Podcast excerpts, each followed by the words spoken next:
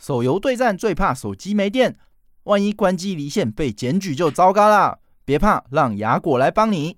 最懂苹果的充电专家雅果元素推出新品 Omnia P3 USB-C 三十三瓦迷你快充电源供应器，轻松启动 iPhone 及 iPad 快充功能。iPhone 电量零至五十趴，只要充三十分钟就搞定。同步支援 MacBook Air 充电，无论是手机还是笔电，没电都能及时抢救。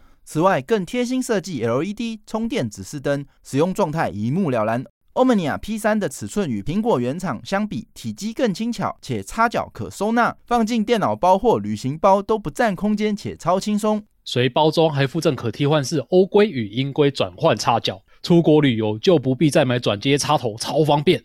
即日起，于雅果元素官网商城、信义成品及直营旗舰门市推出新品首发优惠，最低六十六折起，首购会员还可以用红利点数折抵哦。哎、你们知道我之前去嗯手机配件店吧？嗯，然后我发现我只是要买个插头或是线，尽管我规格拿捏的非常清楚，哎、嗯我发现嗯我不知道怎么买、哎，为什么？哦，你已经突破第一层，知道你是 USB C 还是一般那种不一样的 Lighting 之类的。对，但是我还是不知道怎么买，为什么？哎太多了。太多了。其实它太多了。同样商品，哦。哇，每个价位都有。可是自从啊，我们的大干爹雅果元素来了之后，我发现说它的东西不不仅是颜值，嗯，还有功能性，哦，还有它的稳定性，极度解决了我这个最大的问题。嗯我缺什么，基本上刃牙果元素真的是非常好用。尤其我这次收到这个 Omnia P 三哦三十三瓦，我觉得它这一这一组最屌的是什么？你知道？是什么啊？承袭既往的优点，颜值超高。哦，这一颜值。超高。第二点是超级轻巧，哎哎我不知道道，大家有没有应该都很熟悉苹果的原厂充电器，嗯但是问题是称豆腐的东西，，对，问题是它的零趴充到五十趴，你嗯可能花半小时，顶多充到二十趴。对，这个 P 三三十三瓦，嗯，很抱歉，半小时直接充过去，哇，好快哦，好好用哦，而且还可以充 MacBook Air。嗯，比较特别的是，我拆包装的时候发现它竟然有附国际的插脚，就是它不止台湾的插脚，还有欧规的，哦。还有英规的。对。基本上它就是看准你今天嗯。如果要出国，对，你嗯带那么大颗要干什么？这行李就已经塞不下了，所以对啊，你带一颗，哎、它简直是放口袋。嗯你像一般那种大颗的放口袋 还还蛮北气的啦，可是这一颗是真的可以。你是不是带凶器？哎真的假的？还可以放口袋？对啊，嗯我觉得以充电速度、颜值还有稳定性，我我充到现在、到现在没有出任何问题，嗯而且速度就如他所说这么一样快，嗯，赞！真的是以后我是觉得进手机店没什么好挑的啦，哇，那拯救了很多选择障碍的人呢。直接挑雅果元素好不好？对啊我觉得，最棒的选择就不用怕选择了。真的推荐给各位干员。嗯，哦，哎，我觉得这种这种东西其实最怕的是它的安全性的问题，但是哦这个雅果元素大厂牌有保障，如果买下去应该是比较安心。三年保看一些复杂的固东，西，好不好？嗯对啊，对啊，配件三年保护，赞，赞有爽赞字。赞啊！大家好，这里是更画不加酱，我是 Jump。大家好，我是露娜。大家好，我是 Jack。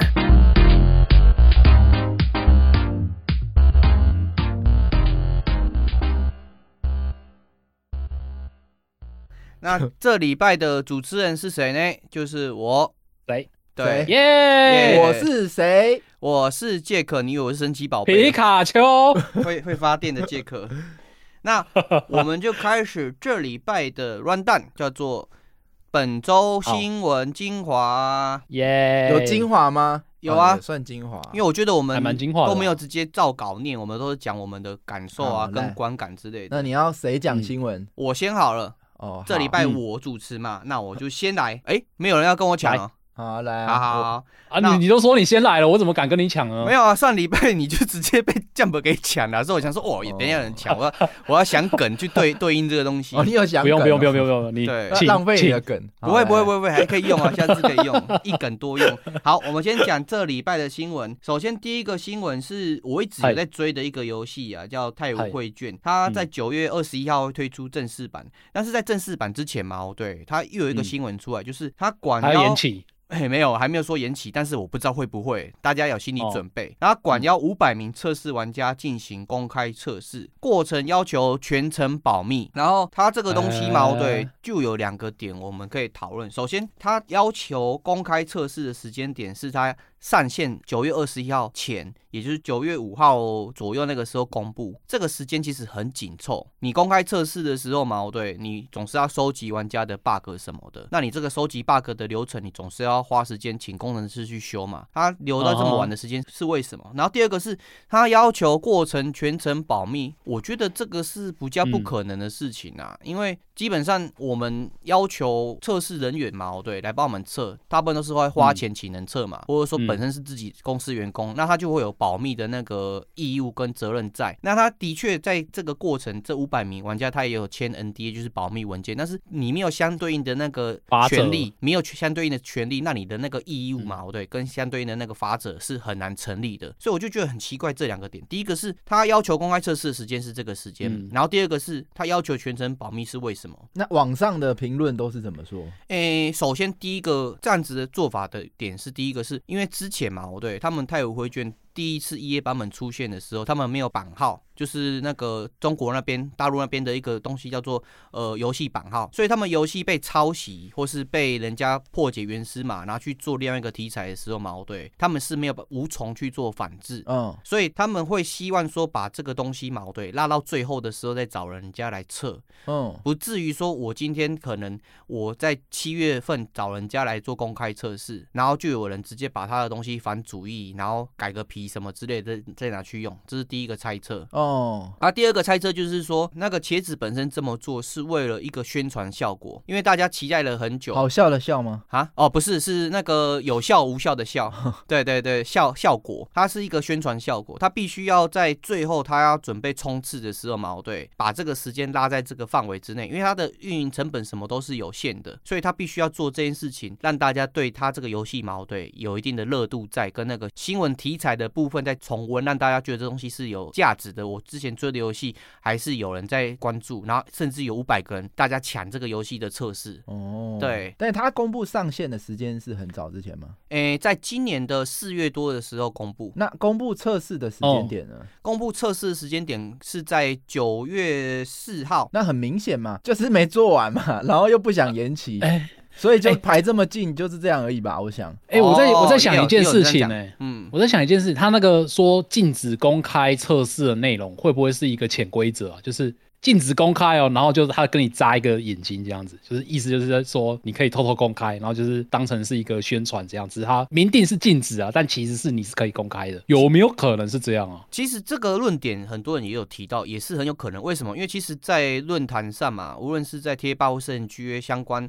呃大陆论坛上，就有测试的玩家把相关的图啊或是内容丢出来，是没有到直接丢影片啊，但是是有。哦。那他也没有因为这些部分矛盾去对这些玩家进行求偿。或是终止他的测试账号之类的，这也求不了啊！他们是你最核心的玩家，然后你去球场他，对啊，就不好看嘛。第一个不好看，第二个是他或许就如同杜娜讲的，他本身就是睁一只眼闭一只眼，就是可能就是一个形式啊。嗯，就是我总不可能说哦，我开放大家还没上线的时候广泛宣传，嗯，那不如就大家一起玩吧。对，就是还是可能写个条约说哦，你们还是呃帮我保密一下这样，嗯，大概是形走个形式吧，我想。然后第一点我就觉得就是。不想延期嘛，然后就 就真的只就是做到九月才能公测嘛。对，那他可能也想说走一步是一步吧。有可能哦，他他是想说，哇，这个我测过了，bug 很少，所以搞不好没什么事嘛。你是不是有研究过他？他的确一路走来都是一直在走钢索，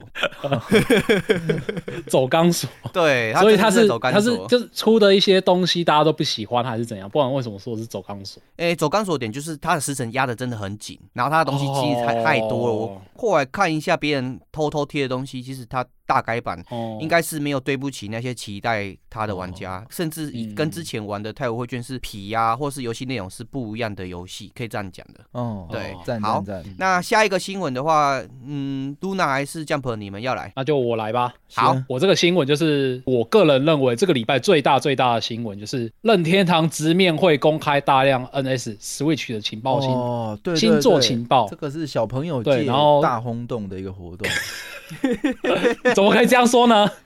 然后《萨尔达旷野之息》的续篇总算确定了发售日，大家终于可以按那颗星，对，可以好好的期待。为什么要按一颗星？就是之前我在讲的时候嘛，对，酱婆就说啊，你不用期待，一定是出下一个 Switch 版本的硬体版本的时候嘛，对，才会出《萨尔达二》啊。对啊，对啊，对。哦，所以我现在没有吗？没有，确定是就出在 Switch 上了。对，对啊，是哦，嗯嗯，所以我就放放心了，至少我 Switch 买的晚，但是我可以享受《旷野之息二》。哦，没错。然后比较有趣的是，因为他昨天公开的时候，其实是在晚上十一点的时候，然后所以我们就很多干员就是一起在 Discord 上面分享，我觉得这过程还蛮有趣的。然后这个分享会里面，他除了公开《旷野之息》续篇在二零二三年五月十二号，也就是明年的五月发售之外呢，他还公开了许多非常让人期待的作品，包含《圣火降魔论》新作《圣火降魔论 Engage》，还有一个他公开的时候我们都快笑翻了，叫做《健身拳击北斗神拳》，你已经瘦了。这个超想买的那个影片，然后还有逗趣的，对，还有《骑路旅人》《骑路旅人》二代，就是大家很喜欢的那一款。哎，这个这样念起来，会以为它是圣诞老公公的游戏，《骑路旅人》骑麋鹿送礼物嘛？你继续吧。可以可以，我觉得蛮好笑的。对，然后接下来还有皮克敏四啊，或者是 FF 节奏幻想的新作，跟零月食假面等等等等各种不一样的全新作品，都在这个短短四十分钟的直面会上面发表，所以真的是很令人期待啊！就是接下来，没想到 Switch 这个看起来好像已经有点在末代的主机，未来还有这么多可以玩到的新作，可以值得上市。就是我觉得它好像是不是大家还上了很多重置的游戏啊？嗯，比如像牧场物语就重置嘛。嗯。啊，比如说零好像也是重置嘛，对，又是假面重置，嗯，对嘛，干嘚瑟。好吧，每次可是零这个重置是大家敲碗蛮久的嘞。对，没错。对啊，特别是上次因为零这个重置，但是它这个重置就是当初只在 Wii 上面出过，之后就没有再出过，所以大家想要玩也就趁这个机会吧。不过它也不一定只有在 Switch 上面上了，我记得它也是有在别的平台上面上，所以大家可以自己挑一下。但是未来还是有很多新作可以值得期待的。我觉得天堂直面会月食假面如果都出了，我会很期待接下来会不会再出那个红。红蝶啊，红蝶。或是刺青之身之类的，因为表示呃，那么控这样的做法嘛，哦对，是被玩家接受的。特别是之前那个乳鸦之屋米，它是卖的是好的，不只是收到好评，是叫好又叫座。哦，叫好又叫座。对，所以如果大家喜欢这个系列的话，我建议大家就真的不要等到时候出来就直接买，这样子原本你以前喜欢的游戏，它可能会再重置出来。对，哦，会不会就是因为乳鸦之屋女卖的还不错，所以他才把月食假面拿出来重置？我觉得有哎，嗯，赞赞赞，对啊，我就是当看完是还蛮期待的啦，对啊，好，那接下来我这边一个新闻，CD Pro Two 的没有，CDPR 的。CD Pro Two 限量是残酷的，这个限量是残酷的。七七将推出它的最后一片资料片嘛，嗯，然后他们宣称这不是终点，将研发更多的《电狱判客》衍生 IP。哎，这还是这有爽到嘛？哎，你买一款游戏，然后他他们之前有承诺会持续经营《电狱判客二零七七》，可是他其实要经营的是 IP，而不是游戏。那这次要推的这个资料片就是最后一步了啦。那比较特别的是，它 PS 四不支援，那纯粹支援次世代主机，因为他们之前也被这个搞过搞过嘛，对吧？那嗯嗯，现在就是。呃，不知道这个资料片能不能让他们翻转啊？还有一个就是最近 Netflix 是不是出了《电狱判客》对我正准要提这个动画，不知道大家看了没？好不好看？值得推吗？嗯，不知道哎。如果有看过的人，可以大概评价一下它的。大家都说好看哎。哎，哇，那哎，它是 Trigger 做的，哦，那很值得期待。来科普一下 Trigger 吧。Trigger 这间公司，它做出了很多脍炙人口，尤其是它特别擅长做那种热血。大笔小新。就是像是不是 像是那个那个那个叫什么？红红莲什么？古莲拉杠那个。天元突破，突然忘记了。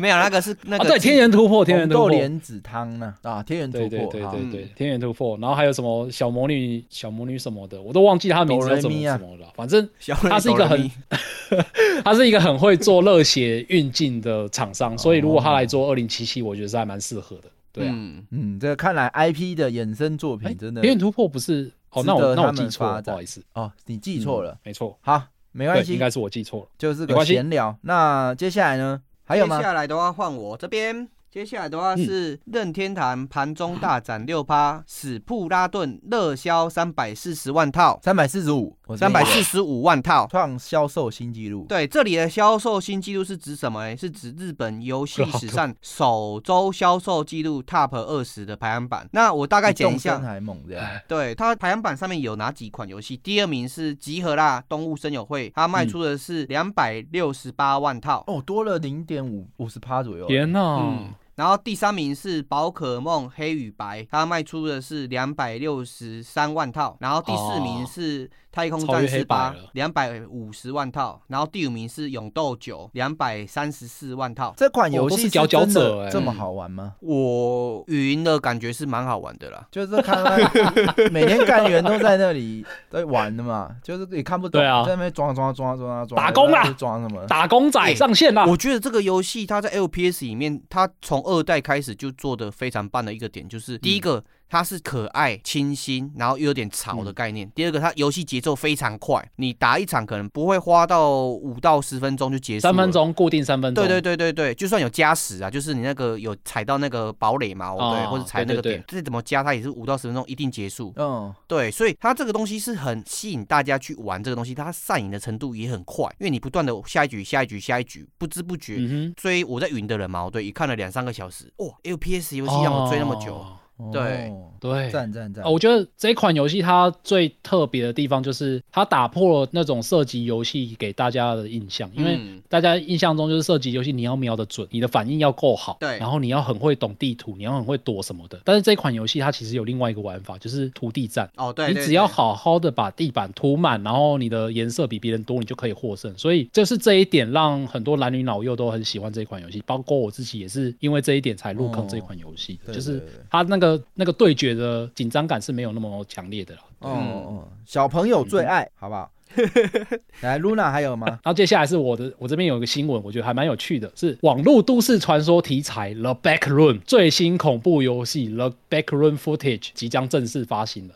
大家知道这个都市传说吗？《The Back Room》知道，对，这个后世这个都市传说算是一个网络。迷音吧，应该算是迷音。他是从一个论坛发起的，就是有一天呢，有一个人他在那个 Fortune 那个论坛里面问说，有没有人觉得，就是你那边有没有任何照片，然后 po 出来可以让大家觉得很恐怖的？嗯，然后就有一个人，他就 po 了一张照片。对对对，就是就是熏 po 的那一个。对，他就 po 了一张照片，他是只有一个红黄色墙壁的房间隔间室内，然后看起来。一望无际，然后有几个日光灯在那边，然后它里面有对这个房间，它有一个描述，就是说安色，就是发霉。这个迷里面就是有一个发霉味道的气味的地毯啊，然后还有单色黄色墙壁跟嗡嗡作响的霓虹灯。哦，那跟我以前住的房子好像哦。然后就是在这里，对，然后就它 就是一望无际的感觉，所以你好像就会被吸入这个后室 The Back Room 这个里面，所以它带给大家一种好像你似曾相识，曾经就是自己迷失在这种诡异的地方里面的感觉，所以大家就觉得这个很恐怖，然后。之后，它这个就是都市传说变得很有名嘛，所以变成说大家就开始逐渐的去做这一个类似这个都市传说的游戏。那我现在介绍这个新游戏，它就是算是一个恐怖逃脱类型的游戏吧。嗯，然后它这一款游戏就是你捡到了一个摄影机，然后这个摄影机你不知道为什么你打开的时候发现，哎，它里面都是类似这个 backroom 里面的影像，然后你看着看着的时候就觉得，哎，好像看到了一些奇怪的东西耶。于是你就想要把它倒转，然后你倒转的时候发现，你眼睛一醒来，你已经在这个 backroom 里面了。对，然后所以接下来就是你要如何逃出升天，就是这一款游戏的玩法。哦，然后我觉得这个都市传说其实看起来非常的恐怖，因为你如果看我现在贴的这些照片呢，就是它只有墙壁黄色墙壁跟黄色的地板，还有日光灯，除此之外什么都没有，就很像你进入了一个空间，但是你不知道怎么逃出去。然后我觉得这个恐怖剧跟压力感是还蛮重的，所以如果大家喜欢这种题材的话，就是这款游戏在九月二号的时候已经上市了，大家可以去试试看这样子。对啊，这种题材其实蛮棒的，像 SCP 也是啊。哦哦，对啊，带一点生活感，对它有点有点 SCP 的感觉，对，有一点生活感，就是感觉这个东西你好像发现在哪里遇过的感觉，对对对，对啊对啊。好，那我这边偷渡多个，呃，这是今天嗯。Luna 告诉我的，然后我马上有看到，这 Ubisoft Plus 开放领取一个月免费使用，旗下全游戏任你畅玩。哎，这好像是打广告了，不过这个是个新闻，所以大家如果呃想要免费白嫖 Ubisoft 的游戏的话，趁这个月好不好？那再来就是 PlayStation 奖励计划 PlayStation Stars 曝光数位收藏品造型，这什么意思？就是哎，他们开始推一个平台叫做 PlayStation Stars，呃，不管你可能买了一些特别的东西，或者说你达成了一些成就，你就可以获得它的数位奖励。那这些数位奖励包含一些旧的主机。很漂亮的建模，或是一些很可爱的周边，大家可以去看一下。那这个蛮有吸引力的，真的吗？嗯，有这种成就系统，我感觉无感无感的。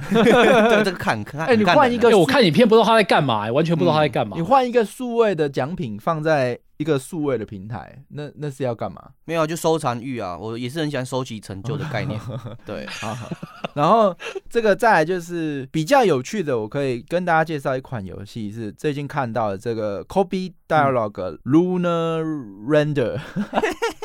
Coffee Dialogue Lunar Render 月球登陆游戏，有人把 Windows 复制档案的过程，大家知不知道？你在复制档案的时候，不是会跑一个界面，然后会有绿色的一个波形，然后就是你的速率如果高的时候，它就往上跑；速率低的时候往下跑。哦，我知道，我知道。那有一个人，他就呃觉得这个东西很有趣，然后他是开放原始嘛，就在上面写了一个游戏，就是月球登陆游戏。它会有一个小人从上方下来，那是因为你的波形是颠簸。的嘛，降落就会非常困难。那有一点像是在 Chrome 上面玩那个小恐龙，但是它这个比较难一点，是玩降落的小游戏。但是它的地形是。月球的地形是你的传输速度，所以这个也是蛮有趣的，叫做 Kobe Dialogue Lunar Render，好难念哦，大家可以去找一下。对，然后最后两个就是 Netflix 与育碧合作，将打造《刺客教条》《英勇之心》《城堡抢翻天》等行动游戏。哎，这个我已经有发现，那个 Netflix 已经有游戏可以玩了。嗯。可是好像大家也不怎么上去玩嘛，那从来没玩过。他可能要推一些活动，然后让人家习惯它上面可以玩游戏啊。不知道这个刺客教条有没有它的魅力在啊？嗯，如果出了，大家不知道会不会去玩。那再来最后一个是要酸一下这个白金工作室，好不好？好酸。就是当没有了肉肉的女主，是不是就没有这个加成了？就是芭比 伦陨落，宣布终止营营运。哦，芭比 Q 了。对，这个哎，好像才刚上市嘛。这个我是没有实际去玩了。那好像说最低的时候，整个线上是只有一人还是怎样？反正这个不是啊，你我们要玩也玩不到啊，它锁区耶，我真的搞不懂它是为什么。对啊，你这样锁区是在干嘛？你？反转的机会都没有了哦，好吧，这个 IP 好吧，那 Luna 跟 Jack 还有吗？诶，没有了。然后我们时间差不多要转换了，是的，对，好，那我们把那个主控权交给 Luna，休息时间就玩麻将的时候按暂停，不是跑出那个咖啡 time？以前任天堂的麻将很老，你这个超老的哎，哎，真的哎，就是玩玩任何游戏，不不止麻将，什么 tennis，然后什么棒球什么，好像都会有哎。对，没错，就会出现一个咖啡的图案哦。超久以前，等 Part Two 开始，Part Two 的主题要要先公布一下，我设定一下。有，我们有 Luna 定期为我们公布在那个节目预告。那我再讲一下，今天我们准备的 Live 节目是什么呢？龙主播跟各位。介绍一下，就是浅聊游戏中出现的信仰要素，而那些游戏的信仰体系跟特色，让你印象深刻吗？哦，聊信仰就对了。对，信仰跟宗教这个很有得了啊。那我是准备了很多，而且我觉得准备这个议题嘛，我对让我收获蛮多东西的啦。所以我不知道这次能不能讲完。如果讲不完的话，可能就是在隔之后再一起讲。像云玩家那一集也是没有讲完嘛，那之后有机会可能没有时间准备的时候，就可以拿出来用。嗯，对，本来干员也是可以踊跃发言，好不好？对，待会都可以上台来分享你的信仰。好，应该可以了。那摄影棚这边已经准备好了，我是今天的主持人杰克，大家好。准备好，我们开始今天 Part Two。哦，主持人需要亲自布局摄影棚。哦，主持人是负责跟大家讲说摄影婆已经布局好，剩下是两个两个劳力人负责做啊。我们是就扫地兼撞钟啦。对，我们是由电话部加酱里面那个组织嘛，对，是最低阶的三个劳工啊啊，偶尔轮流换人当主持人啊。哦，好，来来，看你今天主题什么？今天主题嘛，对，是浅聊游戏中出现的信仰元素。信仰。对元素啊，哪些游戏的信仰体系啊，或是宗教体系，它的特色让你印象深刻？哎，这个要玩到信仰的游戏真的多吗？其实很多，而且多不胜数。只是这个信仰跟宗教的这种东西嘛，对，它是不是能够让你感受到它的存在感，或者是它的压迫感，或是让你的沉浸感拉进去？哦，哎，等一下，我你讲到这边，我突然觉得我我们之前有带起一个信仰，哎。嗯，就是我们在 DC 群的时候，就是我们跟干员一起玩游戏。我那时候玩了一款游戏，我深深的感觉到非常沉重的信仰风气。这款游戏叫做《地球防卫军》哦，对，EDF 就是 EDF 这款游戏，我觉得很好笑，就是它里面是纯中文配音的嘛。然后《地球防卫军》它就是里面游戏是在玩那种射击游戏，然后那个地球快毁灭了，然后就是有一群阿兵哥出来英勇奋战。然后它里面就有军歌，就会唱什么 EDF EDF，就一直喊一直喊，然后还有军歌。然后我们就在玩的过程中，因为它是连线游戏，所以就会一起耳濡目染的一起唱出 EDF 的军歌，然后一起喊 EDF，然后大家就变成看我们现在的 Discord 频道就是这样。变成一个邪教很大型的邪教现场，会不会就是这种感觉啊？诶，这种的话，一开始来讲，它都是比较偏向是信念，信念就是信念。你对一个事物或是一个东西嘛，对，你们集体投射在他身上，会有一个期待，然后你会为了这个东西去付出一些行为，或是做出一些举止。哦，对，那这就叫信念啊。信仰的话，就是你信念投射到一个神话体系，或者是一个明确的神明，或是一个人物。嗯哼。那你们 EDF 这个口号出现的时候，是不是有一个领头的人，或者是一个好像没有梦想中的一个领导者？哦，对，或是一个符号，或是一个符号，那它就会变成慢慢从信念转换成一个信仰。你们就会从这个符号中间矛盾得到一个共同感。那你们就会为了这个东西去做一些呃让旁人觉得很奇怪，或者是让旁人觉得说你们跟我们不一样的举止。有有有有有有，我破讲到了，就是 P 奖，因为都是 P 奖，Panic 他是带头唱 EDF 军歌的，然后我们就会跟着他唱，所以我们是一个 P 奖信仰。但是你们没有信仰他，在这个 DC 里面被信仰。有啊，我信仰他，我在玩游戏的时候超信仰他的。哦，我以为 DC 被信仰的只有一个叫做格尔兹坦哦。哦。因为 这个这个东西嘛，对我没有，我是身为一个电话不加酱的主持人，我也是一个喜欢调查民俗的学者，我没有在旁观察是蛮可惜的，不然我就会判断说你们是已经已经成为一个邪教的信仰，而且你们这个不会信念而已，不会算是一个邪教，因为你们没有明确的一些元素在这个部分，我后面会跟大家稍微介绍一下，会稍微带过，我不会讲太细，因为我们主要是讲游戏里面的信仰跟宗教。那信仰跟宗教的定义是什么？那我们习惯就是会翻一下 wiki 嘛，我可以找 wiki 念一下。那我大概讲一下，信仰是什么呢？信仰就是对人事物的概念的信心或信任。哦，对，概念。然后宗教是什么呢？宗教它解释定义非常多。那我挑一个比较多人会去认定的，比较不会带主观立场的。宗教就是联系人与神子或者是超自然各种神圣存在的文化体系。哦，还可以定义，所以宗教跟信仰是不一样的东西。也可以说它是，呃，你必须要有一定的信仰，你才会去建构一个宗教，或是说这个宗教的宗教才会被创立起来。好，对，哦，所以今天是。布教大会也不是布教大会啦，因为我们接下来要聊游戏的设定相关的时候，我们必须要先把这个梳梳理清楚嘛。因为像刚刚露娜就提出，我们对一个事物有热忱的时候，它算不算是一个信仰呢？它还甚至来说，它算不算是一个邪教？那我们把定义厘清清楚的时候，不就不会搞混淆？对对对。所以说，今天我们在聊所谓的游戏里面的信仰跟宗教的时候，Jump 一开始破题有点到说，那是不是很多游戏都会有这个宗教或信仰的元素？我会说很多，但是为什么存在感会不会那么重？是在于他在游戏里面的宗教是怎么去做设定，因为这个设定会影响到这个宗教，让你觉得它的合理性跟它的强制性，还有。他你你对他的虔诚度是在什么地方？嗯哼，对，就像是说，今天我们在现实的宗教嘛，对，它又分成什么多神啊、一神，还有泛神。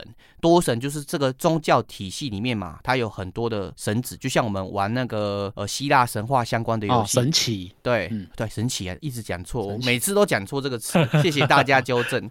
哎，嗯嗯，刚讲。然后，没没没，然后一神的话就是常见的，像是伊斯兰教或是那个基督教。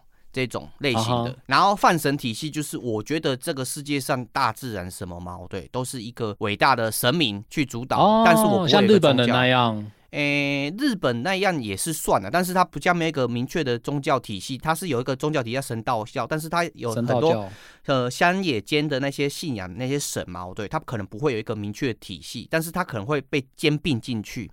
那这里就会聊到后面游戏里面设定的这宗教，它是不是有所谓的兼并性？兼就是呃兼是那个什么？兼容，兼容的兼呐，然后并就是并吞的并。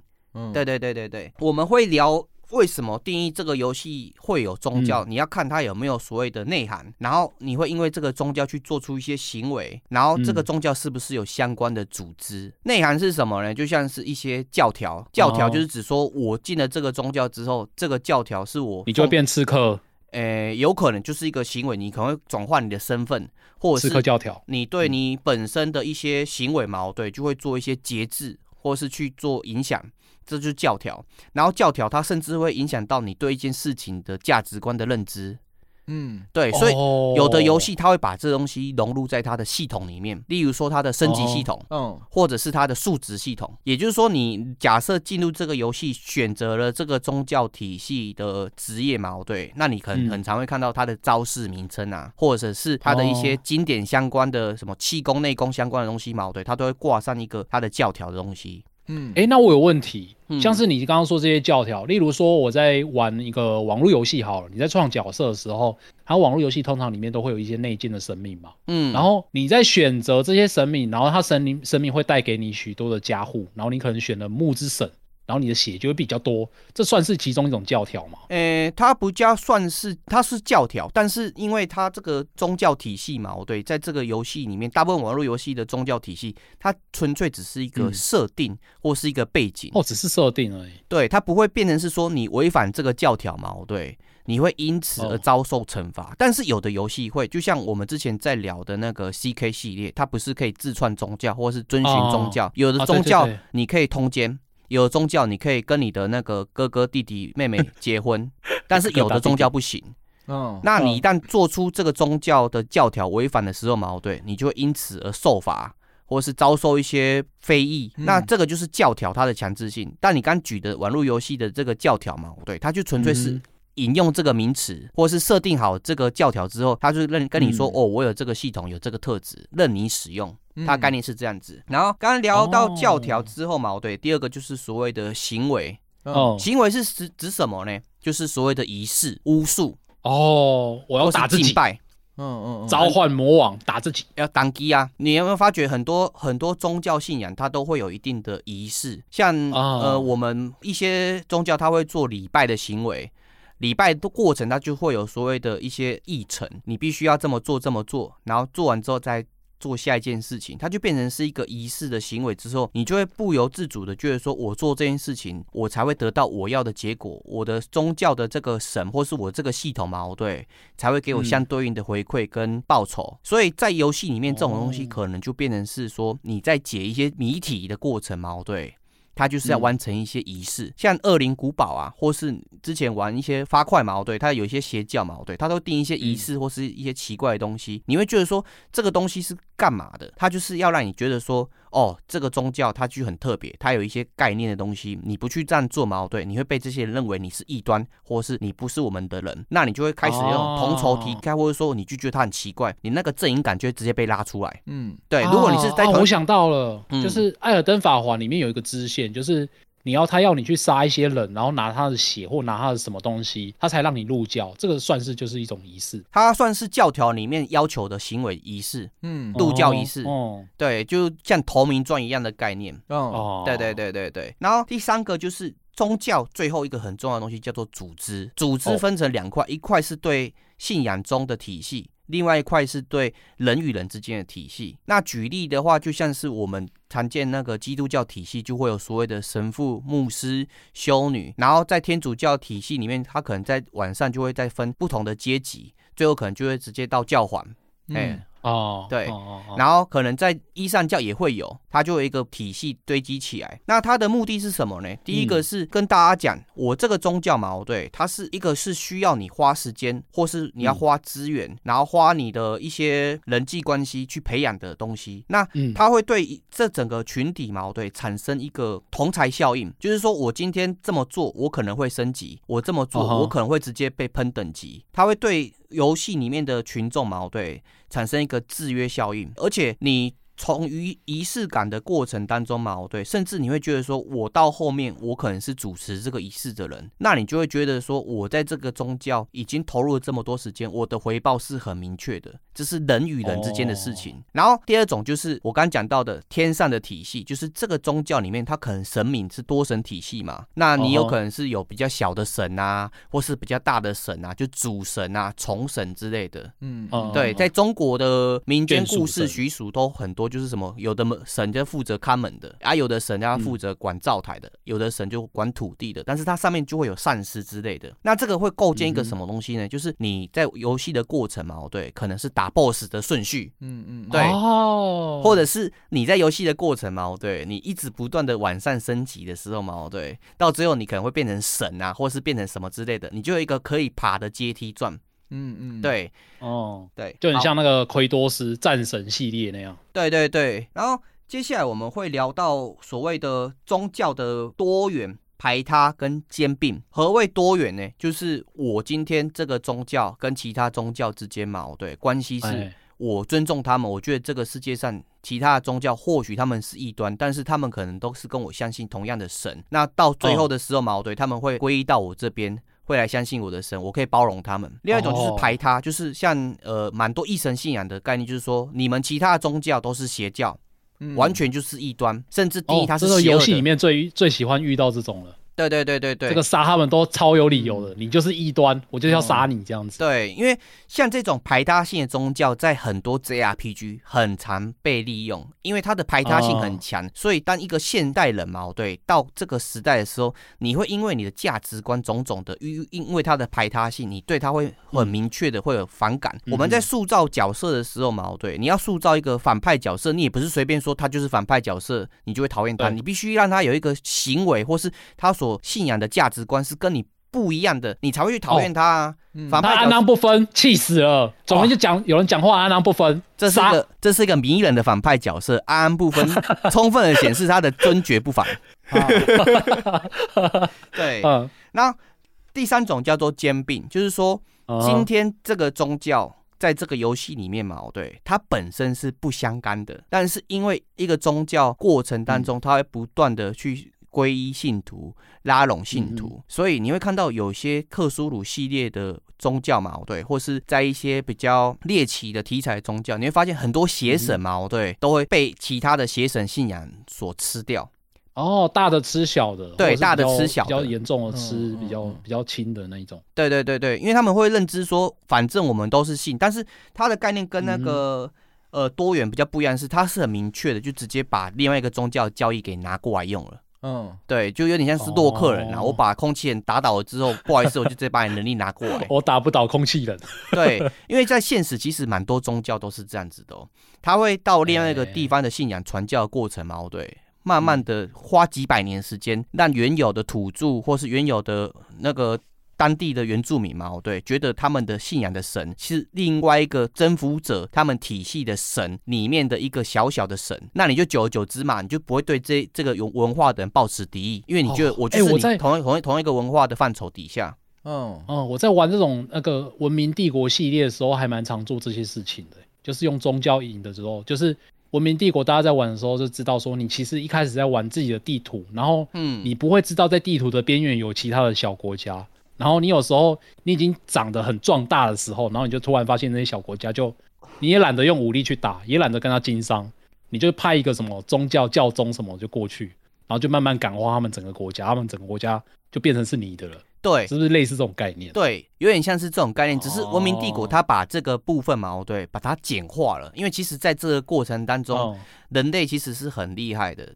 在宗教这个地方，我们是做了很多，对他都没有讲到怎么简化，欸，对，只是一个数字，然后就慢慢变成是你的这样而已。对，因为游戏不可能让你在那边搞很多细节，或是你要花个几百天才有办法把那边的国家甚至一个县的人转换宗教的体系或是信仰，他要花很多的时间去编故事。或是编一个明确的脉络什么的，那他就是把东西简化出来，让你玩的时候觉得，哎，好像有这个东西。嗯，对。然后接下来就是聊到宗教，它其实是有所谓的符号学跟象征。这个其实哦，可以拉很大一个部分去讲，但是我们今天就纯粹聊这个地方。那这个关键字，大家有空可以去聊什么是符号学。在宗教里面，符号学是一个非常重要的。嗯，为什么？就像基督教，你们会想到什么？十字架。哦，鱼？对那个五饼五饼鳄鱼之类的故事，五饼鳄鱼。对对对对，嗯，然后佛教会想到什么？万字嘛，那个万字跟那那个纳粹那个很像，但是不一样啊，万象没有啦，万字现在是不良少年的代表了，托 Q 曼吉凯。好，没事，可以继续。符号这个东西很妙，一个点就是很多时候嘛，对，我们在传传达一个教义的时候，我们需要一个被简化或者说浓缩精华的符号，当成是我们一个信仰的一个标志。为什么呢？因为很多时候你没有那个机会，或是那个时间点去讲那么多细节的东西。但是有一个明确的符号在那边表达出来的时候，你超过一定的人数的那些人嘛，对，他就以这个符号单作为一个意念的集合体，大家会投射在那个上面。就像就像一开始你们在讲 EDF，EDF，一般人都不知道你们在讲什么 EDF，但是你们就会对 EDF 这三个字它所产生出来的符号效应嘛，对，就会锚定一个意念体在上面。哦哦。它其实只是一个小小的图案，但其实它代表着很多不一样的想法跟不一样的理念在那里面。对，包含的一些只有我们看得懂。对，所以像是在我们看历史走过来嘛，我我如果你玩那个文明帝国啊，或者是玩那个十军之王，或是 EU 系列，你会发觉，呃，基督教体系。有很多不同的分支，但是他们会在十字架旁边加入一些不同的元素，在作为区隔。对，哦，所以这个部分矛盾，在符号上来讲，它在游戏里面。设计上会有一个很大的点，就是这个东西，嗯，你在设计的过程，你必须要投射一个东西，就是你这个宗教的特色是什么。然后第二个就是这些符号，如果你是要引用现实的宗教，你要特别注意，因为有些现实的宗教矛，对，它是很忌讳人家引用他们特有的宗教符号。对啊，我听就觉得很危险，感觉会会被下架还是怎样？我不准。拿 Enjoy 手机人碰我的 iPhone，那个也算是吧。对，但是但是没有那么没有那么强烈哦。因为有我举几个例子，就像最早的《勇者斗恶龙》，它的教会是用十字架，但是到海外版本的时候，它有些部分就直接改成五芒星，因为要避免这个风险。五芒星，对，五芒星。哦哦，对耶，好像真的是这样哎。对，然后。有另外一个东西也是要很小心，做游戏的人，特别是做历史相关游戏的人，就是那个伊斯兰教的穆圣矛对，是不能画出肖像出来的，完全不行。你一旦把它描绘出来、画出来嘛，对，是会引起非常大的纠纷。所以，我们是在做游戏的过程要规划这个符号。我们在品味游戏的过程可以思考这个符号，但是这个符号尽可能我们要尊重现实的游戏啊，现把是现实的那些宗教信仰的人，我们不要随便去把这个符号做一些呃修改啊，或是去做嘲讽的，因为这会惹上一些麻烦。因为宗教我刚讲它是一个意念的集合体，嗯，它是有很多脉络在的，你不能说今天我不喜。欢，然后就把这个大家的脉络给贬低，那你就会造成很多纠纷。你会不喜欢看到这件事情。嗯，对。好，那有没有可能？有没有可能不小心设计出一个符号，结果太过相似，所以反而被骂，还是怎样？应该是有过。这种符号应该，我觉得是一定会哦。但是就是后续你要怎么去处理这件事情，可能你就要花时间去改版，把这个符号撤掉、拿掉之类的。嗯，因为毕竟我们做游戏没有必要去，可能看人呐。如果如果今天你的金主就是这个宗教的领袖，他就给你这个钱，然后做这个。游戏去攻击另外宗教，那另外一件事情，那是大部分做游戏就是散布娱乐啦，所以大部分会避免这个问题。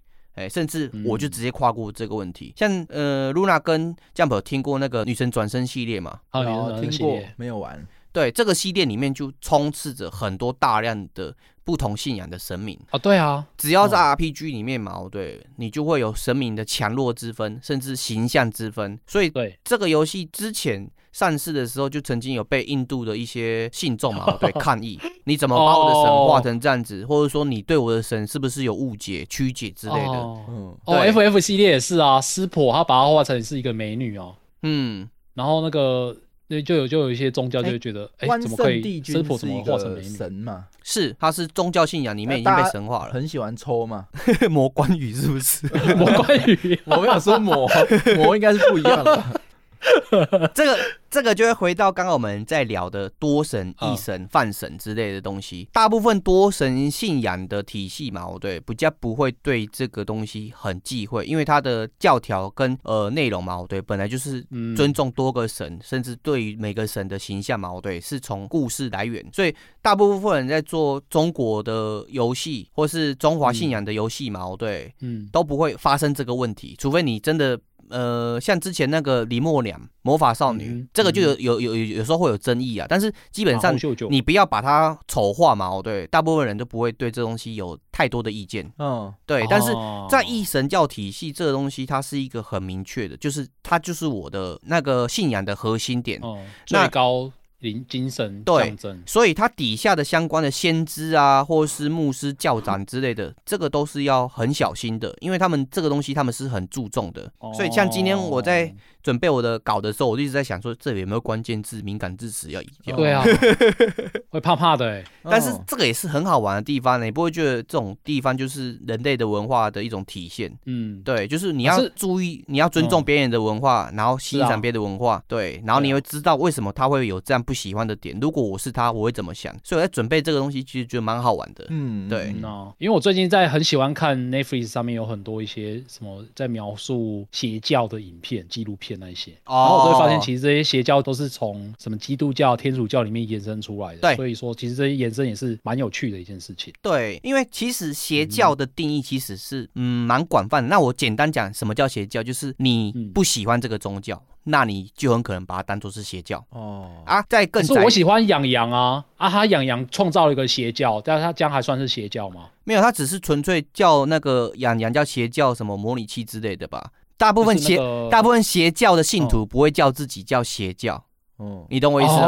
会叫正教，对，或者是圣教，所以你叫自己叫邪教，你就歪教。就很奇怪。他只是拿这个设定跟你说，哦，我这个邪教模拟器，但实际上你不会真的把它认知是一个宗教，你只是当是一个梗，对，哦，这是一个梗而已。哦，对，因为如果你是真的信奉一个邪教嘛，我们讲邪教，你不会认知它是邪教，这个逻有点哲学的问题，就是你觉得他讲的是对的。邪教的头头叫做邪王，会叫圣王，他的招式叫做黑龙波，邪王岩。杀黑龙波，杀黑龙波，老中二，对，够中二可以。那接下来 就聊到我们刚刚讲到的行为嘛，对，就是我们宗教构成的行为里面，它就会有一些东西跑出来。这些东西也是游戏里面很常用到的，巫术里面会用到的咒语，宗教里面祈祷的过程仪式的祷文，然后一些宗教故事啊、经文啊、教条的文章啊。经典，例如说《圣经》《可兰经》《圣物》之类的，你会发觉这些东西在现实的宗教存在，拿到我们游戏里面，它就变成是一个具有属性，或是游戏关卡解谜过程的一个 trigger 或是一个道具。嗯，对，就是宗教元素引入游戏里面这几个东西是非常好用的东西。嗯，对，就像是那个秘境探险，它就有很多谜题是跟宗教是有关系的。没错，啊，只是在于说你要利用这些东西的时候嘛，对，你要怎么去把这个。咒语或是这个仪式嘛，对，把它的神圣感跟神秘性提到最高。因为我们刚刚讲到现在嘛，对，你会发觉为什么有的游戏它的宗教感那么的重，因为它都把这东西把它的讲的很支离破碎，不会跟你讲的很明确，你会对这东西一直保持着一个神秘感，就像是我们在看 SCP 啊，或是在看克苏鲁相关的东西，他就不会讲的很清楚。很明白，很片面这样子。对，他会讲的比较片面，让你去猜，让你去看，甚至你从头到尾都知道有这个宗教信仰，但是你从头到尾都不会看到他的神。哦，对，就保留一个面纱神秘感在。嗯，对，这种好好棒哦。对，所以这个东西你要怎么去拿捏？一旦你这个咒语或是导文嘛，对，它直接对你的人产生效用的时候，你不会对这个咒语或是导文嘛，对，产生一个信仰度，而是你会觉得这是一个实用性的东西，对你只是会投觉得它只是一个实用的技能。但是如果说这个咒语或是导文，它是你的游戏的历程当中解谜的要素的时候，你就开始会觉得这东西有点邪门了。嗯，对啊。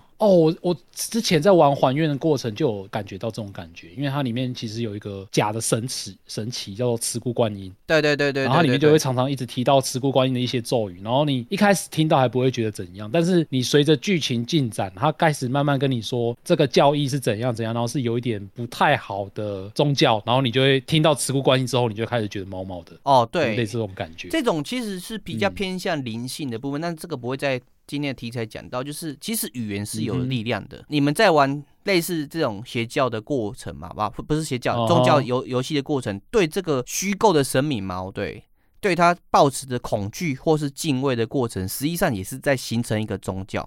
只是他没有现实的体系的信徒在现实存在，但是实际上你这些恐惧啊，或是敬仰的过程。是会带来这个宗教的文化不断被普及，就像克苏鲁那些古神啊，或是那个支配者嘛，对，我们一开始都觉得它只是一个设定，就是那个爱手艺 Love c a f e 做出来的东西，但是久而久之，真的是有人会觉得这东西是真实存在的，因为它的设定跟系统写的太完善了，太完整了。对，你会觉得这个东西真的是存在的，甚至影响到真的，我过一段时间真的会有人现实真的穿一个克苏鲁教都有可能，难说啊。很难说，搞不好早就有了。我觉得一定早就有了。对，一开始可能他们觉得说我是在玩梗，就像很久以前的人类可能建立什么宗教，我不是我是举例哦，不是说所有宗教都是这样子，可能他只是玩梗，玩久真的变成一个教，就像飞天神面教。对，他也原本也是个梗啊，后面后面就变成是说你信什么教？我信飞天神面教。哦，对。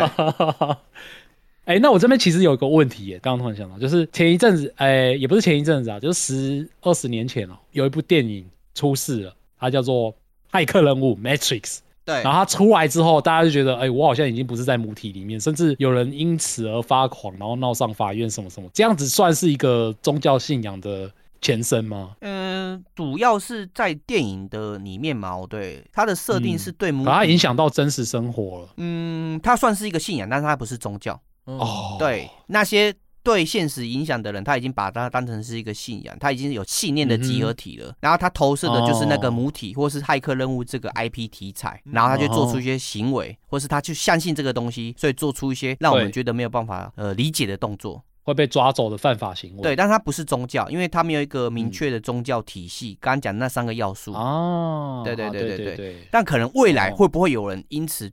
建立一个机械神教哦，哎，有可能哦。其实现在还不错，很多游戏都有所谓的机械神教哦，像那个群星就有机械飞升之类的。嗯，哎，那我接下来就讲第二个主轴啊，可能时间上我会拉快一点，或者说保留之后再讲。那我们就聊一下，呃，我们将相关游元素矛盾带入游戏之后的影响是什么？首先，嗯。第一个是提高玩家对于游戏世界跟文化的信任度跟合理性。嗯，对，因为你会发觉说，很多时候我们做行为，我们都会去想为什么。但是只要加上一个哦，他是这个教的教徒嘛，对，他做这些奇怪的行为，哦，都可以这样直接解释，因为他是什么什么什么教，所以他做出什么行为，或是因为他信奉什么神，所以他可能晚上起来尿尿的时候先转三圈，跳两下，才有办法尿尿。对，他就把这个设定的合理性嘛，对，提高。第二个是，嗯，你这个东西嘛。对游戏的世界观，你必须要有个信任度，否则你一直在玩的过程，一直觉得说，哎，为什么他这么做？你会一直不断的出戏。但是有一个明确的宗教，然后一直不断跟你讲，他们有这个交易啊，他们有这些人做这些事情，你就比较不会脱戏。所以你会发觉很多 JRPG 它的宗教做的太古板了。嗯，对，你就觉得说，哦，他就排他性很重啊啊，到最后那些宗教的人都是什么反派啊？太刻板印象的，那刻板印象会导致说你对这个宗教矛盾失去了神秘感。嗯，那你失去神秘感，那它就是纯粹一个设定，嗯，它不是一个宗教。那也有可能他们在做这个游戏相关，并没有想要去刻画太多在宗教上面，就纯粹做个设定。嗯，对，哦，就是有有一个教在这边，然后他就是很坏，然后你就去打倒他这样。对对对，就是很快的可以建立一个反派的树立啊，就像你在玩发快，好像是哪一代，它里面就有一个邪教嘛。啊，反正我也不要管邪教那么多，反正就是邪教坏坏，打死他。对，邪教坏坏，打死他。对，他乱乱来。坏坏。然后第二个部分就是已有的信仰跟神话嘛，对，在现实其实已经有很多的大贤啊，或者是大师嘛，对，他们。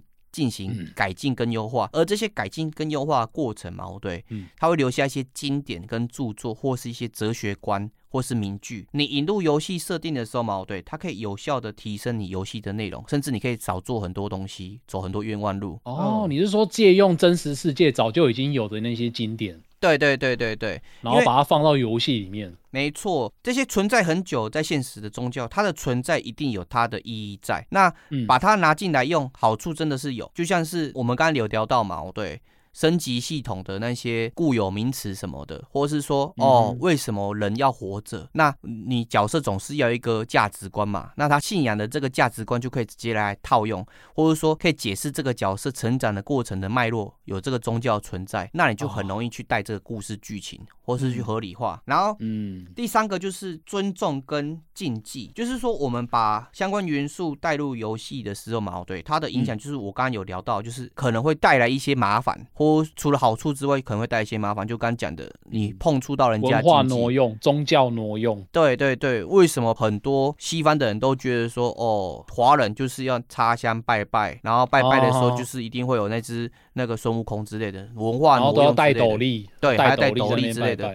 对，这个就是你要很小心，你要拿这个宗教题材去用的时候嘛，对，你要先了解它，然后尊重它，然后避免去碰到人家不喜欢的东西。当然，你也可以直接去把这个宗教改成。你要用的东西，就不要去碰人家的题材，不然就是你用已经消失掉的信仰，没有体系的信仰。嗯，像那个记得有一款游戏，我之前一直不断的在提倡，就是那个 Silent Hill。Silent Hill 它的宗教背景就引用两块，一块是基督教信仰的那个异端，那异端大部分人都不会替他伸张正义啦。然后第二个就是反正。印度安人的那些一些民俗信仰或是萨满信仰的一些东西拉进来用，嗯，对，这会不会只是那些比较少人信仰的人没有办法提出抗议，所以他们才可以安心使用？也是这样，有可能是这样，也有可能是这样子。第一个是刚讲到的基督教异端嘛，它的异端不是拿实际上。呃，现实的异端，他是自己改创。然后第二个就是印第安人相关的宗教信仰，他其实也是改造，但是这个宗教已经很少人相信了，所以就没有人要抗议了。嗯嗯，对。而且刚有提到嘛，泛神体系的人，他对于他宗教的禁忌度会比一神体系的人还要低一些。嗯，对。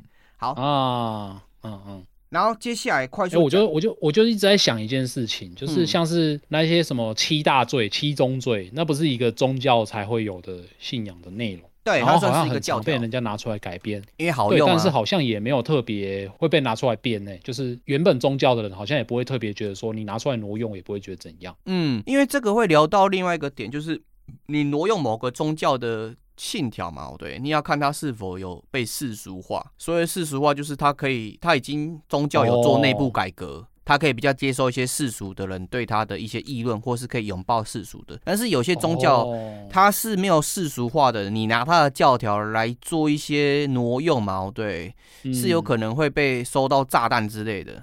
哎，是真的有，要很小心。果然还是要还是要小心一点。对，你要引用宗教，你要看他宗教的。脉络是什么？然后他最近有没有发发生什么事情？所以。不小心挪用，你真的要很小心。然后最后就是讲说，要用怎样的角度去解读游戏的这些要素，而这些要素怎么样会带给游戏开发怎样的发想跟应用。然后，如果我们了解这些要要素，我们在玩游戏的过程嘛，对，我们是不是又多一些品鉴的工具？就是我玩游戏会有一些不同的品味，或是我玩起来会更有收获。嗯，所以之前我不是跟 Jump 跟 Luna 分享过，就我我很喜欢在游戏里面去翻那些设定啊，或是一些经典。之类的，因为我觉得。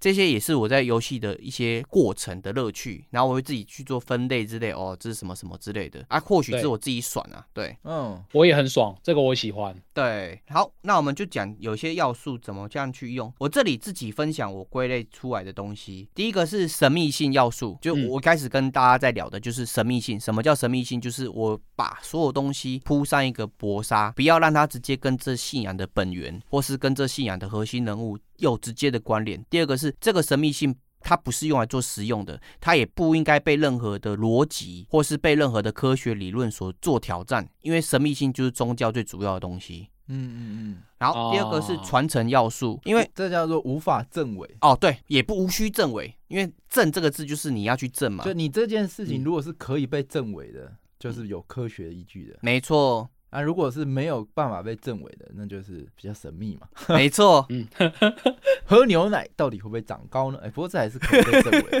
对，这可以，这可以用数据去证明之类的。牛奶长高叫创起来。然后第二个是传承要素，传承要素是什么？因为大部分宗教它是长期花时间酝酿的文化、诗歌，还有相关呃图文的东西，所以在游戏里面嘛，哦。对，你可以看到的东西它是有年份的，或者说这个东西它是一个有时间线的东西，这就是一个传承要素，可以在你的游戏计划里面嘛，对，去补述很多更深度的东西。这个传承有可能是第一个你手上拿到的东西。那些道具可能是哇，好久好久以前某某勇者我们的圣骑士用过的，那这个就对对对，类似这样的东西，或者是说哦。这个历史嘛，对，是什么什么什么之后传下来的，然后传到我阿公这边，然后我再跟你讲这个历史，它就是一个传承的要素在。然后第三个是信徒组织结构跟神话阶层的体系，这个刚刚有稍微聊过嘛，对，就是我可以拿这个要素嘛，对，去编织什么呢？编织我游戏里面的关卡设计，像我们玩黑帝斯嘛，它的神话体系就让你直接定好要打哪几个 BOSS，你可以有一个参考依据。然后或者是说你要设计一个手游。它是跟那个中国文化有相关的，那你就可能会开始来修真的体系，那些是什么散仙呐、大罗金仙呐、修真起之类的这些宗教的体系的那些词嘛，对，都是已经有那些宗教那个相关的经典，你可以直接拿来参考，很方便。对哦，而且大家要对这些有比较有一些印象，或是比较有一些认识，可以很快就带入，你不用讲太多的内容。对，大家就可以知道你接下来要打的是什么东西。没错，没错，这是很方便的点，因为游戏有时候会讲究一个熟悉度啊。你突然穿一个新的名词，玩家或许了解你穿这个词是为了什么，但是你要花时间让他去熟悉，可能过两个小时他就给你退游戏的都有可能，因为太多不熟悉的东西哦。看剧，哎，对耶。如果你说就是假设我在玩一款游戏，然后他跟我说下一个关卡你要打的是林默娘，哦，这个其实我就会有很多想象，然后会非常期待接下来打到林默娘到底会长怎样。哦，自我。脑补对自我脑补，对，就是会哎，你看会不会是一个正妹 boss？然后我会不会打不赢他，或者是他打赢他之后，他会不会加入我方？嗯，就跟人想一些有的没的。对没错。然后第四个是奇迹与神力，奇迹与神力这个东西，其实在。很多泛信仰或是泛神话体系的游戏里面会不断被拿来用，例如说什么火魔法、风魔法或是神圣导演之类的。一部分是萨满体系，你会觉得它应该会有这个东西，因为我们现实也有萨满之类的东西嘛。萨满宗教之类的东西你会拿来挪用。然后一部分是哦，为什么我祷告会帮你回复？因为我感觉这东西它是有信仰之力，那我就会直接挪用现实中的一些奇迹或是神力的东西去证明。哦，我信了这个东西，我累积久了，对神神明的信仰累积久，我就可以施展这东西。像我们在玩所谓的《龙与地下城》系列，是不是你都？如果你是牧师，你必须要跟你的神做每天的祈祷，或是你要信仰这个神，你要巩固你的信仰中心，你才有办法获得你每天施法的那个神力。嗯，一旦你你发生了信仰偏差之类的，你可能你这个牧师就废掉喽。哦，对，他会有一个不回应你，你就补不了血了。对对对，啊，甚至他后面有些模组都会变是魔法，都有魔法之神相关的。不过这个是另外的议题，我们以后有机会可能可以聊到之类的。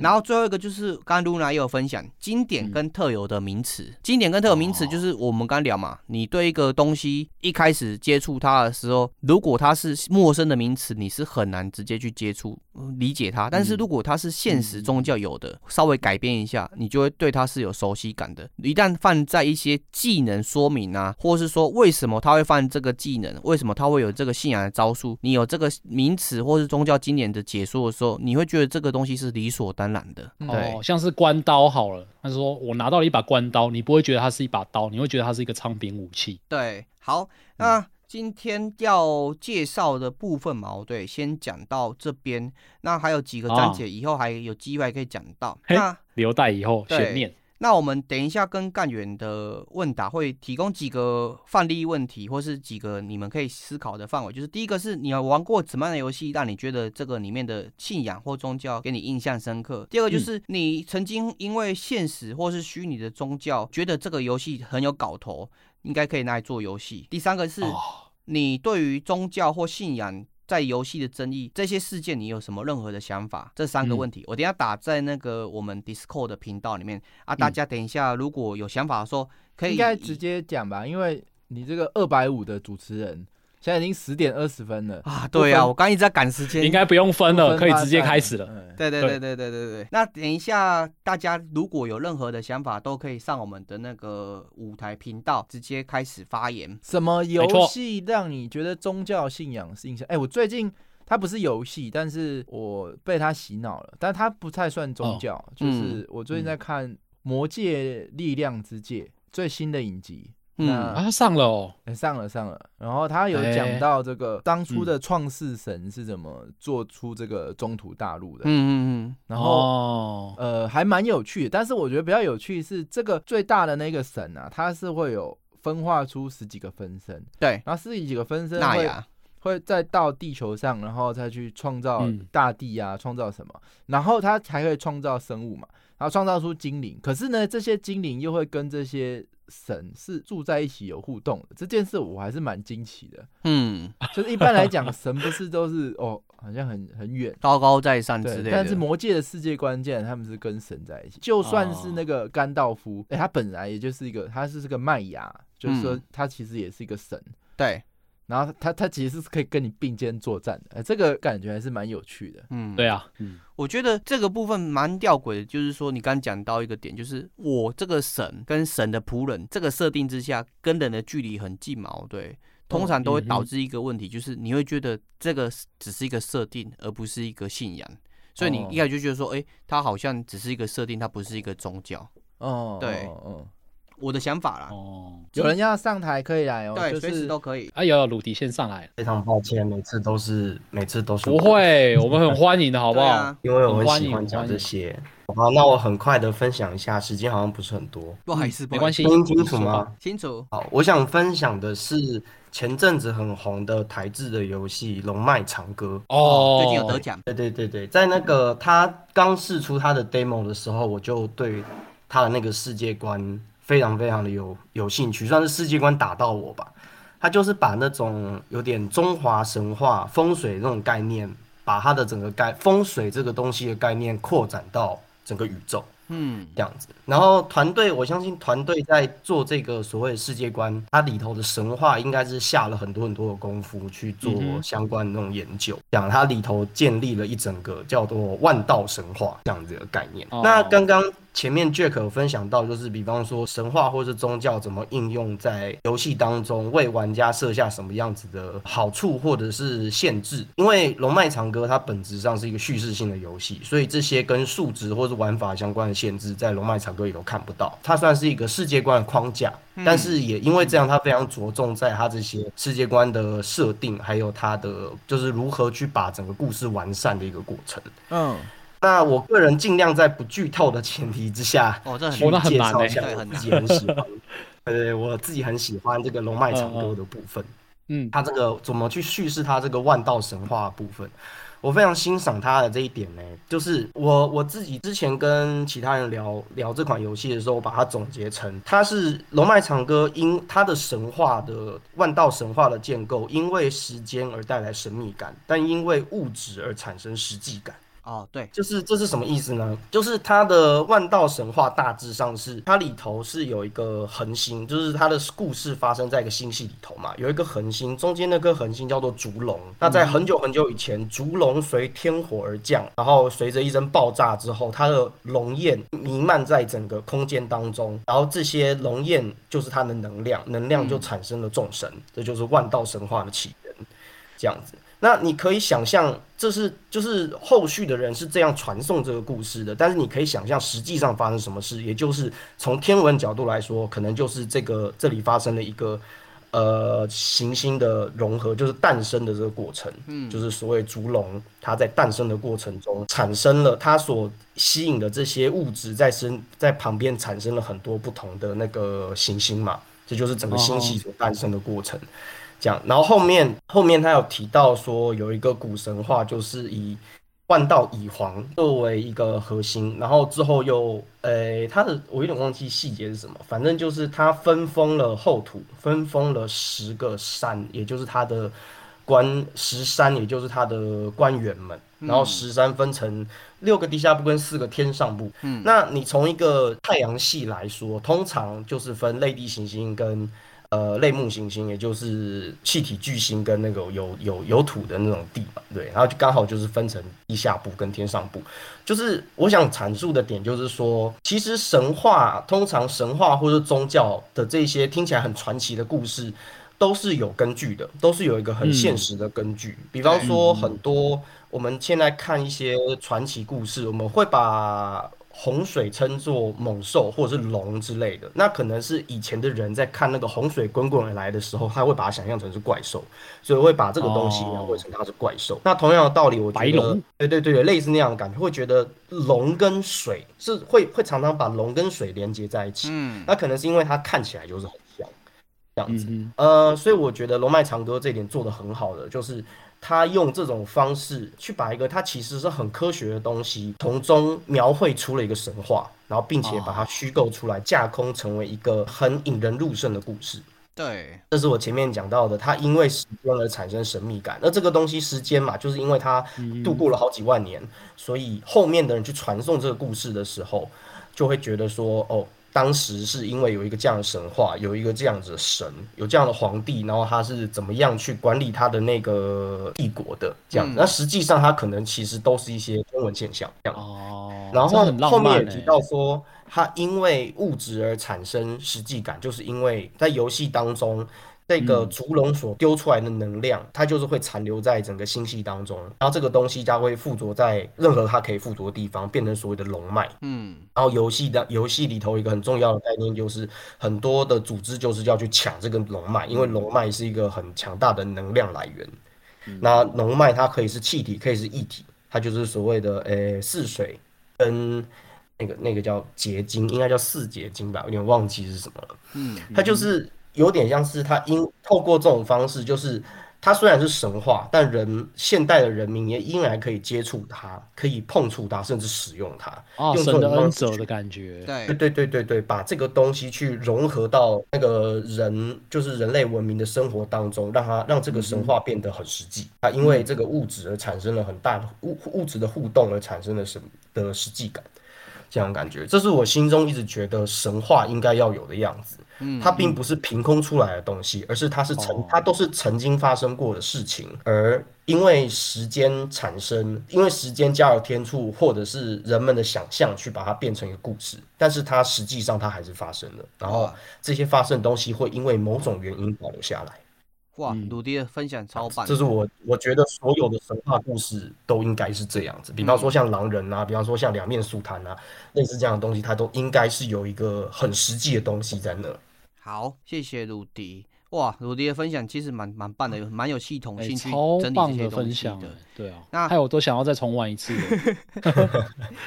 那重玩。鲁迪这边还有其他要补充的吗？呃，没有了，谢谢。好，谢谢你。那感谢鲁迪的感谢鲁迪。那我们再换下一位，下一位的话是 Nit，Nit，Nit，请发言。喂喂，有有声音，Hello，有。就是讲到信仰这个部分啊，我其实第一个想到就是我最早对就是信仰这个东西，在游戏上面有一个比较深的印象的，其实是那个就是以前在国中的时候玩那个东方系列的那个《东方封神录》。嗯，对，它就是对东方系列，就简单讲，就是它现它现在有点过气了，对对，应该过气吧，对。然后总之就是不会过气的，没有没有过气，总之就是不会过气。它是一个，但是它真的是一个很大很大的一个同人界的一个系统了。对，那我在讲的是它，就是它本传的一个就是弹幕设计游戏的作品这样子，就是《东方封神录》。那它这一款它的重点其实就是它就是在讲信仰这件事情。那因为它本身是一个弹幕射击游戏嘛，那它其实很多的，就是它的剧情就是靠就是角色之间的，就是主角跟敌人之间的对话去做一些那个交代。然后它在它的那个游戏的，它游戏的资料夹里面都会有一个文档，就是那个就是它的设定，就是被一些更细节的角呃敌人的背景设定跟整个故事的一个大概的更深一层的设定，它会放在在文档里面。对，那哦，那个时候就是会看会去看人家翻译的那种文档嘛。那就是他这个里面有讲到一个概念，让我印象一直很深刻，就是他在讲说，当神没有人去信仰的时候，那神就基本上就已经死去了这样子。他在讲这件事情。就是它里面有一个概念，就是就里面有个角色，就算是敌方，就是呃最终 BOSS 阵营的其中一个角色，就是是叫东风古早苗，她是一个就是类似巫女的一个角色，就她叫风柱啦，就类似巫女的一个存在这样子。哦，风柱，那气了。对，那就是应该这样讲，就是这个游戏的世界，它是设定在一个叫幻想乡的地方。这一代这些敌人呢，他们是从外面的世界，就是我呃。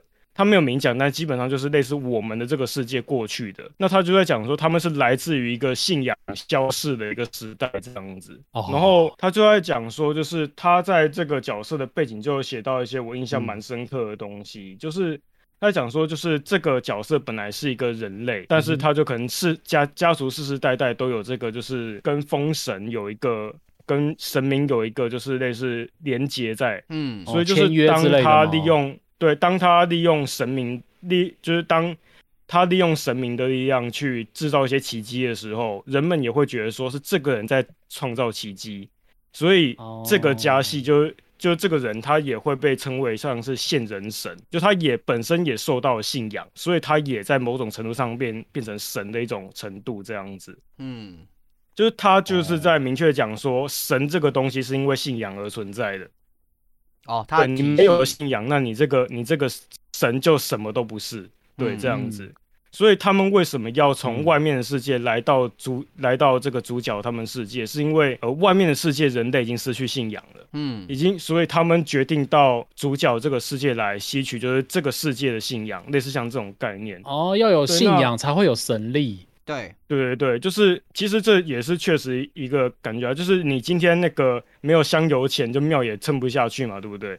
类似这种感觉，就是我觉得它这其实是一个很具体的一个形容了，而且它这个游戏其实它背景在更深层的设定，它其实有在讲一个，而它其实是就是这个作者就是润嘛神主，大家通常叫神主这个人，他的故乡的一些传说，就他其实他背景是在讲。周访大战这件事情，那可能你要那作坊大战这个东西，其实它本身也是一个哦，好，总之就是它其实也是一个很有趣的概念，因为它其实就是在讲说，它透过一个神话的角度来讲，就是他在讲说，就是中央日本中央的神话去打击了地方的神话，然后把整个日本统一起来，就是大和民族所信仰的天津神去打败。的日本各地国精神，类似这种感觉，就是他利用这件，他利用宗宗教神话故事来讲一个，就是过去可能发生过一个政治的一个故事那种感觉，就是他隐晦的，但是它本质就是一个弹幕射击游戏啦，但很多东西都写在文档里面，但这个东西对我影响真的非常深刻，我也觉得说这个神是因为信仰而存在这件事情，是也影响我对宗教的这个观念还蛮深的这样子，对，好棒哦，对，我觉得你们都不要继续，我们要做结，你讲你讲。你讲，还录音室，对对对对对对对对对，好，等下你们会后继续吧，对，对啊，没有在 podcast 没有听到了，好不好？你们就是没有参加 live。好不好？会后聊，一定要来参加 live，因为我们会后都还有更精彩的内容。对，今天非常不好意思，两关主持人没有控制好时间，让大家的发言时间说 说了蛮短，至少少了十分钟。那会后你们再拿这个时间再聊一下，不好意思，不好意思。对，做解的。嗯，好，那今天的节目非常感谢大家参与，非常感谢刚刚鲁迪跟 Net 的发言，让我们今天节目内容非常的饱足。那有听到这个 podcast 的节目的人吗？对，随时也可以来我们 DC 频道，大家一起聊，一起玩游戏。那我们的 Apple Podcast 上面也希望大家给我们更多的五星留言，给我们更多的支持。不要忘记我们还有礼拜一的 Remake 哦，礼拜三的耶，对，没错。我我我补一个好了，就是嗯，Discord 啊破音了，Discord 里面 干员出游频道里面，对对对，有中不是中秋啊，十月八号有双十烤肉，对。干伪中秋烤肉，百万干员大烤肉的活动，然后目前 呃参加人数已经到了九十八位，哦，九十八万人，九十八万八位，对，可以。那个大家记得去去按按加一，好不好？这一起来干建会，这次应该大家都会到，那很希望大家都可以参与。那没有车的也都呃统计一下，让我们看一下，要是要。定全台湾看是要扣几辆这可能要事前抓一下好不好？嗯那等大家来烤肉喽那今天节目就先到这边感谢大家谢谢大家。期待大家跟我们一起来玩拜拜拜拜